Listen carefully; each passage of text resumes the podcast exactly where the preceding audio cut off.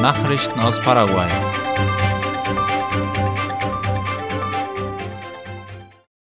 Arnoldo Wiens besucht Mariscal Estigarribia.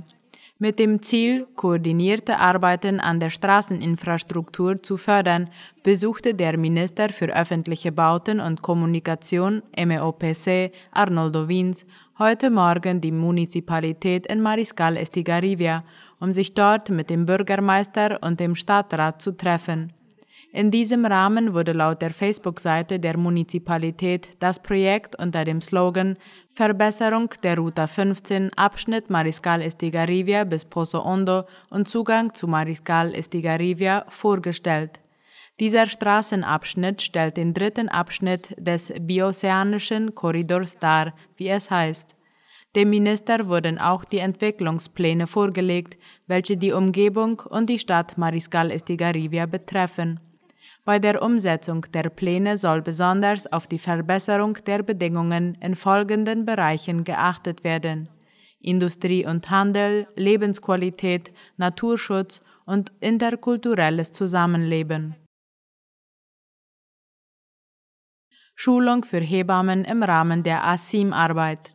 Die Gesundheitsabteilung der ASIM hat eine Schulung für Hebammen aus den Gesundheitsposten der indigenen Dörfer organisiert, die mit der ASIM im Gesundheitsbereich zusammenarbeiten.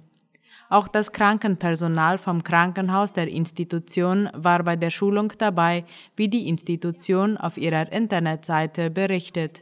Die Schulung fand am Mittwoch, den 25. Mai 2022 und Freitag, den 27. Mai statt. Schwerpunktmäßig ging es um das Thema Bluthochdruck bei Schwangeren.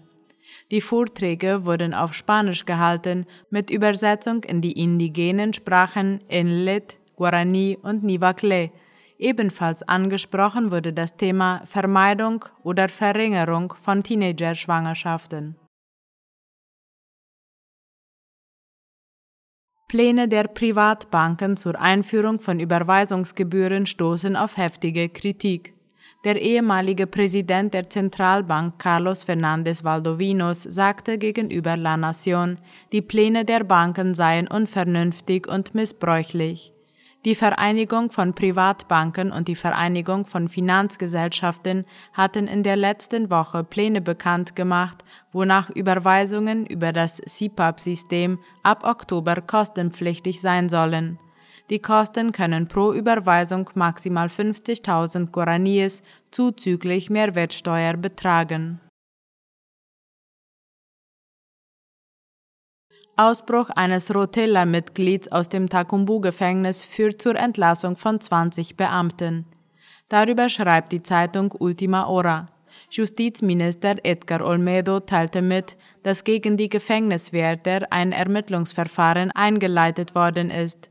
Olmedo räumte ein, dass die Flucht des inhaftierten Mannes aufgrund von Mängeln bei den Sicherheitskontrollen möglich war aber eine Mittäterschaft sei noch nicht ausgeschlossen, räumte er ein.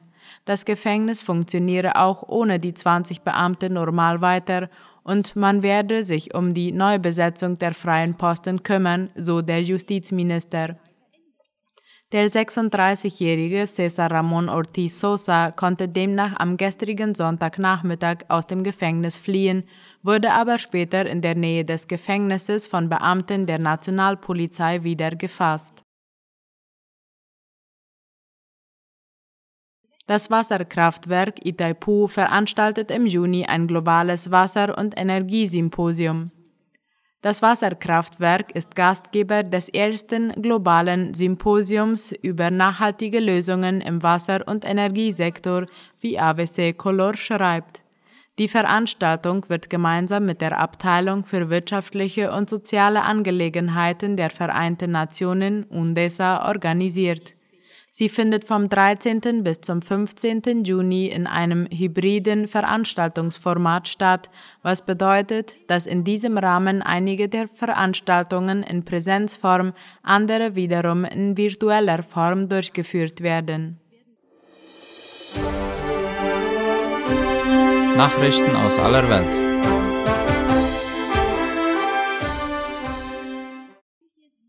Russland stoppt Gaslieferungen an die Niederlande. Das russische Staatsunternehmen Gazprom will ab morgen kein Gas mehr an die Niederlande liefern, weil der Gasimporteur seine Rechnung nicht in Rubel bezahlen will, wie der ORF schreibt. Gazprom werde vom 31. Mai bis zum 30. September die bestellten 2 Milliarden Kubikmeter Gas nicht liefern, teilte das niederländische Gasunternehmen Gaztera heute in Groningen mit. Große Folgen für Unternehmen und Haushalte werden aber nicht erwartet. Die Niederlande sind nicht das erste Land, bei dem diese Drohung wahrgemacht wird. Zuvor waren die Energielieferungen bereits für Polen, Bulgarien und Finnland gestoppt worden. Nach Angaben von Gaztera wird es aber nicht zu Versorgungsengpässen kommen, da bereits anderswo Gas eingekauft worden sei, wie es heißt. Iran hat atomwaffenfähiges Material vermehrt.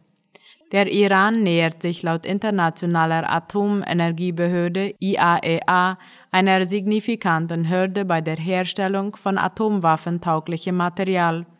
Die Islamische Republik habe 43,1 Kilogramm Uran bis zu einem Reinheitsgrad von 60 Prozent angereichert, hieß es heute laut dem ORF.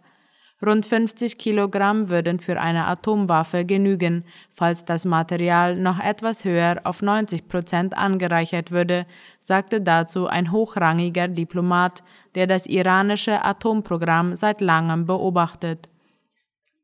Der Quartalsbericht der IAEA e zum Iran wurde vor dem Hintergrund der Verhandlungen über die Rettung des Atompakets mit dem Iran erstellt. Die Gespräche stehen auf der Kippe, weil sich USA und Iran nicht darauf einigen können, welche US-Sanktionen wieder aufgehoben werden. Versunkene Stadt im Irak ausgegraben. Das Wasser hat sie freigegeben, Ruinen einer bronzezeitlichen Stadt im Nordirak, die sonst vom Mosul-Stausee überflutet sind, wie die Tagesschau schreibt.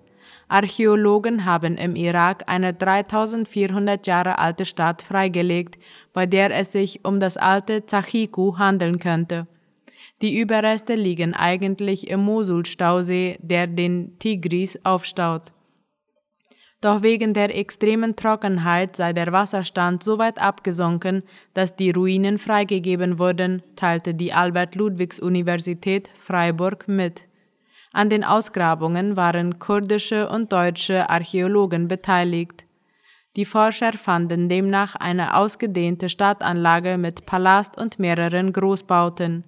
Bei Zachiku habe es sich in der Bronzezeit um ein wichtiges Zentrum des Großreichs von Mitanni gehandelt, das zwischen 1550 und 1350 vor Christus existierte. Soweit die Nachrichten heute am Montag. Auf Wiederhören.